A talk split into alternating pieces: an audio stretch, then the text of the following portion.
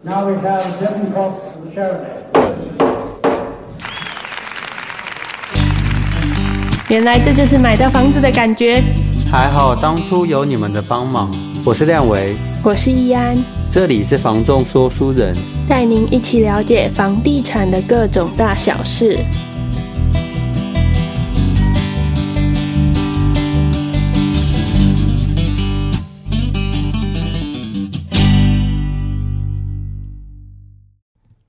Hello，大家好，这里是房仲说书人，我是亮维。我是易安，今年是兔年吼，其实这一集我们很想要早一点，赶快的把它录制出来。但是最近其实发生蛮多的事情，跟像是之前成交的房子要交屋啊，要验屋啊，或者我们自己买的房子，最近也要做整理装装潢。潢，然后我们的客户最近也开始出来要看房，所以我们要一些整理。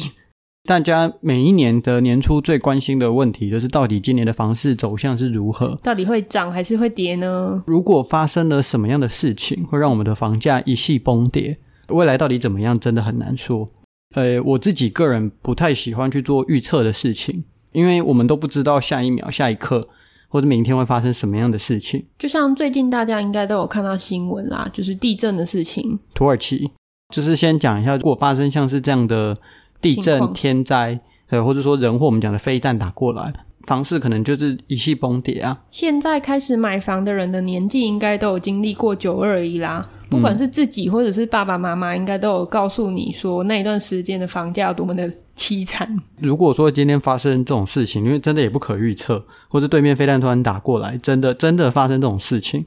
我今天预测了一个一就堆是长不可篇，控因 素，我预测了一堆长篇大论，结果诶，万一发生这种事情，根本也不受控，所以我觉得预测是一个仅供参考，它不是一个很有效、很实质性的东西所以。我们对于今年的房市的，是想要给大家一种我们自己的想法跟回馈。当然，我觉得在这边还是要跟大家提倡跟说明一个观念，就是我们这边提供的资讯、我们的看法、见解等等的，我觉得这些对于客人来讲都是一个参考的选项之一。对，你不必事事听信。嗯，就像就像我们把这个例子或是这一个说法转套用到股市上，今天我们常常会看到，哎，电视台会有一些什么股市名嘴，对，或者什么那一群老师告诉你说，哦，哪只是名牌，要怎么买，说真的，买哪一只股票发生了什么样的状况，都跟他关于没关系。对，关于这样的风险跟这样的的结果，都是你自己要去承担跟接受的。对，所以我这里提供的资讯是我在市场上第一线房仲看到的想法跟感受，的回馈，加上我个人主观的感觉。嗯，啊，但是你这些东西最后还是你自己应该要去做功课。基本上还是要自己出去看房子，自己经历买卖的流程，才再来验证我们所说的这些话是不是真的是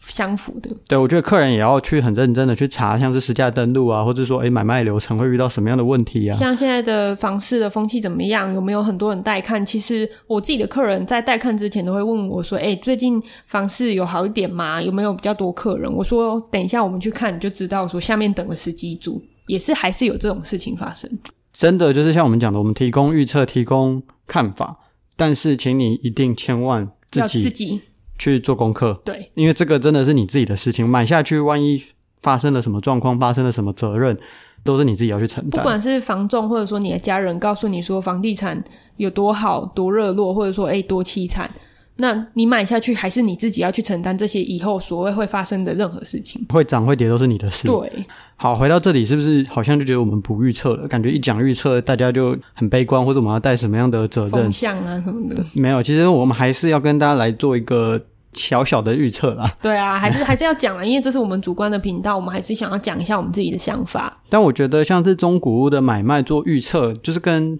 成屋、预售屋或者股票这些金融性产品做预测，又有一点点不同。因为中古屋还有考量到人的特性，我们自己在中古屋的买卖上，我觉得最 key point 的东西，当然社区有行情啊，有专家啊，实价登录啊，什么东西的这些很仔细的数据啊，理性的这种东西。嗯，但我觉得我自己经验到现在一年半以来，我觉得买卖房子有时候是一个很感性跟很跟人有关系的，没错，因为我们这一些不同的物件、不同的屋子，它背后都有不同的屋主。那每个人其实要卖房的动机、理由其实都有点不同。你可能看预售物可以说哦，我从大方向它的市场机能去看，然后再看到它里面的格局、里面的坐向，然后再看到它的价格。这是一个很理性的数据管，就是去分析因。为建商他今天卖房子的理由就是要赚钱，对，就是他楼层，然后什么格局是什么，然后数字是什么，这都是一个很嗯马上就可以做决定的一个比较的对象。嗯，但但中古屋比较没有办法。对，他是看当时的市场状况、屋主心态，有的屋主可能卖了好几年，最后卖到心灵脆弱，觉得说啊，好了好了，卖一卖算了对。那在这样的条件底下，跟我们讲的这些预测啊、数据啊这种东西，在他身上根本就不适用啊。对，如果说他今天可能是很急用钱的，或者说他今天就是我一点都不急，我房子很多间，通通没贷款，那这这些东西你讲。我们在这个一年多下来看到的经验跟感觉，就是觉得数据理性的东西，有时候在感性的屋主或者感性的买方身上比较难发挥绝对性的作用。对，这中古屋的 key point 对我来讲，我觉得还是人。嗯， 就是好。那我们这边讲的，它有这样的特性。那今年的房价到底会涨还是会跌？我们觉得其实今年的房价不会有太大幅度的变化，不管是涨还是跌，它跌可能也跌不到哪里，涨也涨不到哪边。我们所谓的跌比较像是修正啦，就是它不会像去年的或者前年那种过热的明显过热的方式， 尤其是去年跟前年的成交是一直在屡屡创社区新高价。现在我觉得，除非你的房屋条件状况非常的优秀，加上那时候的中古屋市场没有其他的竞争对手，才有办法创造社区新高价。没错如果当时不是这样的状况，大概都是会在社区的行情左右所去以做最成近交。今年看到的广告可能比较多，会看到说哦，屋主行情出售，但但是即使他打出这样的广告，他都还要卖一段时间。对，不会卖不掉，但是也不会马好上卖房子掉。还是会卖得掉的。我最近带看有几个 A 值真的是不错的，他们的需求刚性需求的人依依然会涌入这些房子，给客人的建议就是，如果你是有需要自住的，那你没有办法等到很长期。这里讲的长期不是一年两年哦，长期可能是你没有办法等到五五年十10年以上的人，你这三年内你是总要买房。因为我们把交易的时间放大到十年、二十年，其实呃房市的还是微幅上涨居多。就是它会有一个景气循环、啊。那对当然，这中间过程中会不会有跌的机会，可能还会有。至少我觉得这一年内，短期内真的还是有要这个需自求住的需。求的我觉得你今年可能还是可以开始看房子是，然后有看到合适的还是可物以件。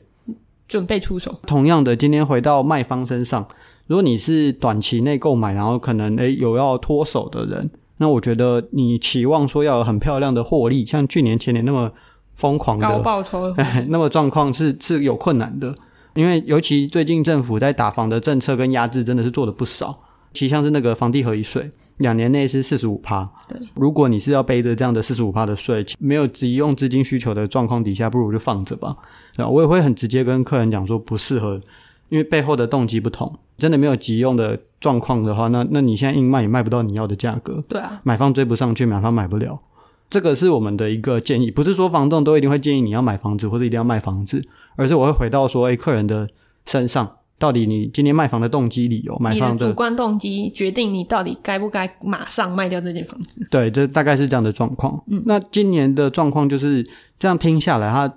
最大的转变啊，最大的转变是我们销售的时间、尾卖的时间，可能会比拉比较长一点，甚至说像是比如说蛋白区一点点的房子，刚刚是有讲到说不太会有很明显的涨跌，但是如果哦我是觉得在比较针对蛋黄区或居住需求比较热络的地方，对，如果说是在比较蛋白区或者卖压比较多、成屋比较多的情况底下，它可能就会有一点点小小的修正或是变动。整体来讲，我觉得这个对于整个房地产市场最大的影响就是销售时间会拉长。是这个拉长到底是多长？是是很长吗？还是很很久吗？其实那只是对比说去年跟前年过热。呃，我们常常在去年前年看到开卖成交，当天成交、一周成交、三天成交，嗯对，哦些这样都这样的案例其实变得说不会那么快成交，对，但是它不代表它不会成交，它可能时间会拉长到一个月、两个月、三个月。那买方可以考虑的时间跟决定的东西会变长，常常案子现在就要花很多时间去沟通去谈。没错，这个真的是一个过长的时间吗？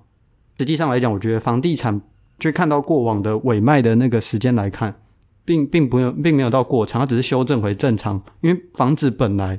就不是一个好卖的东西。那我的建议是比较像是，其实你可以看到今年的房子啊，比较像是修正回呃两三年前，因为在两三年前我们刚入行的时候，其实学长姐就告诉我们，平均一栋房子买卖的时间大概就是三个月起跳。我们那时候过热的时候，什么一一一天呐、三天、一周、一个月都有可能。我们现在也只是回归到了当时还没有过热之前的那个时间，就是三个月起跳，六个月正常，嗯就是这样的时间。对，因为房子这个东西，常常会有人问我说：“哎、房子好卖吗？最近是不是很好卖？是不是一下就可以讲几句话就可以卖掉？”这个东西回到根本，我都会跟客人讲，房子它这个东西本来就不是一个低价的产品。不管它是在很热络，还是像我们这样子大家都在观望的时期，房子从来都不是什么好卖的东西。对吧不然它就不会是一个高报酬的行业。对如果它好卖，它就不值得这样的报酬。嗯，所以它从头到尾都不好卖，那只是回到它应该难卖的时间点，它也不算难卖，现在它就是一个正常的时间正常正常。对。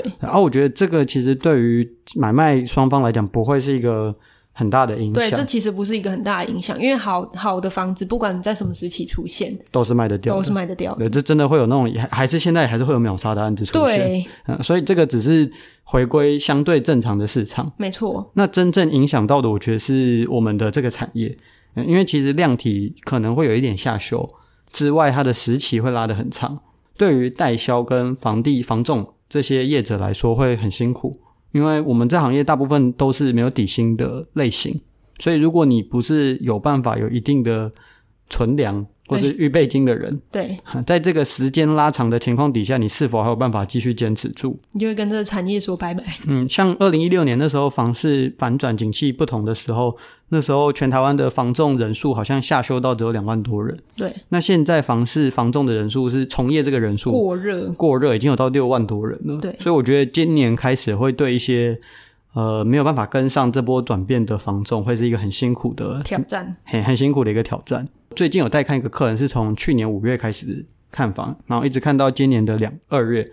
那时间已经快快十个月，快一年了。我其实也有跟易安在分享说，哎，要不是因为我们后面陆续都还有在成交，不然搞不好他今年 想要再找我看房找不到了。对啊，嗯，因为我已经被淘汰掉了。这行业的流动率跟变化速度极快，如果你没有办法一直让自己在这个行业上的变化跟上，你没有办法适应这个环境变化的话，你可能明年就不存在。对，所以其实我觉得这样的变化对于市场的消费者，就是买方跟卖方，我反而其实觉得是稍微我觉得好是一好点，事哎，因为太多人的情况下，就会变得什么人都有。就真的是良莠不齐，你可能就是去年跟他买，然后你今年要找他解决问题的时候，他已经不在了，不存在。哎这所样会以很，麻烦。哎，所以我觉得借由这一波算是修正跟反转去筛选，说，哎，到底是谁有从办业法？人员的质量，今天这个产业我觉得也很有趣的是，不是你做的久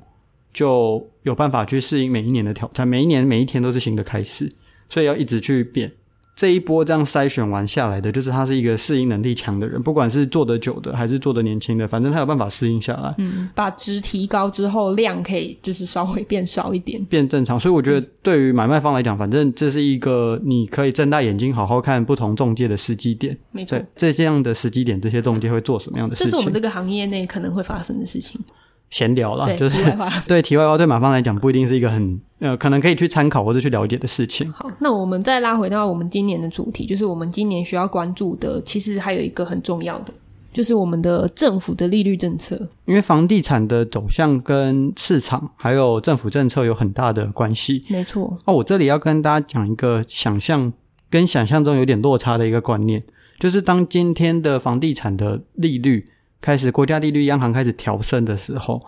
房市其实是不会跌的。反过来，今天利率调降的时候，房市才是要跌的时候。这是什么意思呢？就是这个这个观念跟我们想象不一样，觉得说，诶，利率上升不是房市要跌吗？对啊。那、利率下降不是代表房市要涨吗？因为如果是我，我会觉得说，哎、利率上升是不是很多屋主盯不住了，然后要赔售了？但其实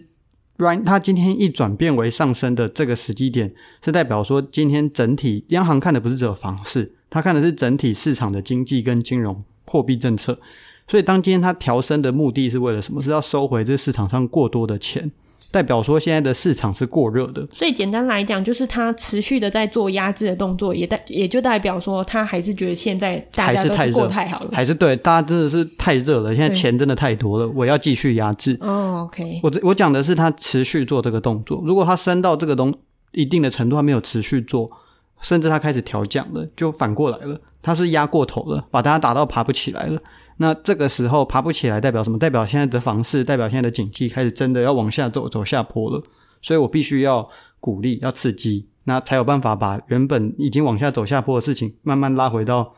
缓缓慢稳定的通膨。是所以这一个观念跟我们以前去听到的说啊，那个利率上升就代表房价要跌，并不是哦。如果你去仔细看曲线，看国泰，我记得好像有一个房地产的一个曲线图，去跟利率去做比较，呃会发现说，其实利率上升代表市场过热，钱过多，钱过多的结果就是代表房市不会马上跌，就像我们的物价，它不会马上跌回去。如果今天政府发现说，可能像日本，他们已经通货紧缩了，我一直刺激，一直刺激，一直刺激，那这个时候它一直刺激，可能五年十年还没有起来，可是它刺激到一定的程度之后开始起来了，它就要准备再做调整。这是这是一个很跟我们以往想象的观念会有很大的不同的一件事情。因为像我自己在从从事这个房地产，到最近看的一些数据跟一些报告，真的是这样的观念，诶，跟我想象中的完全不一样。而且实际上我们在市场上看到的状况也是如此，才做这样的一个分享。那当然，其实这个利率的部分跟国家政策也只是影响广大房地产市场中的其中一个因素。因为房地产也只是金融市场的一部分而已啊。所以我这里讲说会影响，只是片面啊，就是刚好我们把这两个，也许这只是两个曲线对在一起，刚好的一个巧合或是重合。今天像飞弹打过来，跟利率完全没关系，房地产会跌啊，嗯，所以影响房地产的。变化啊、景气啊，跟这些状况真的是蛮多的，所以我这边就还是再重申一次，我其实真的很不喜欢做预测，因为我没有办法预测任何事情，然后影响的面向又这么多，对啊，好那那我们就回到成屋市场的一些看法好了。那我们成屋市场这边，大家应该会最近会发现说，哎、其实试出的物件也没有相对比较多。这个也是一个很心态面的东西。对，假设啦，假设我今天是中古屋的屋主，那我持有的时间够久。如果像我同样，如果这件事我我觉得今天市场不好，我干嘛要在这时间卖啊？那我把房子转租就好了。事实上也是如此啊。那买方常会觉得说市场不好，我就可以捡便宜了，我要买房子了，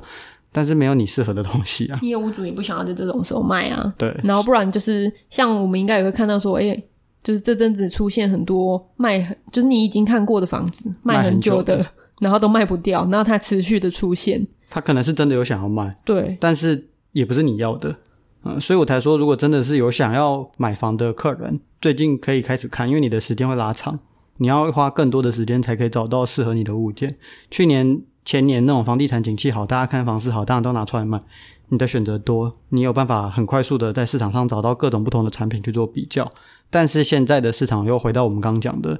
就是整体所有大家所有的时间都要拉长，买方卖方都要有耐心，同样中介也要有耐心。建商跟建商跟屋主都要吧，因为现在应该也会发现说有很多预售屋开始回笼去找客人来看了。对啊，那我觉得呃，这里还有一个算是小小的一个我们要跟大家分享的，面对这样的市场变化跟做法，每一个人都有不同的看法跟做做法。那我们自己会觉得说，可以去多尝试、多比较、多看看，因为同样一件事情，由不同的人来去做，会有截然不同的结果，甚至它的先后顺序不同，也会有截然不同的结果。简单讲，今年就是一个不太会变动的年份，但是你可以去多看看、多比较，去找到那个适合你的物件跟适合你的中介，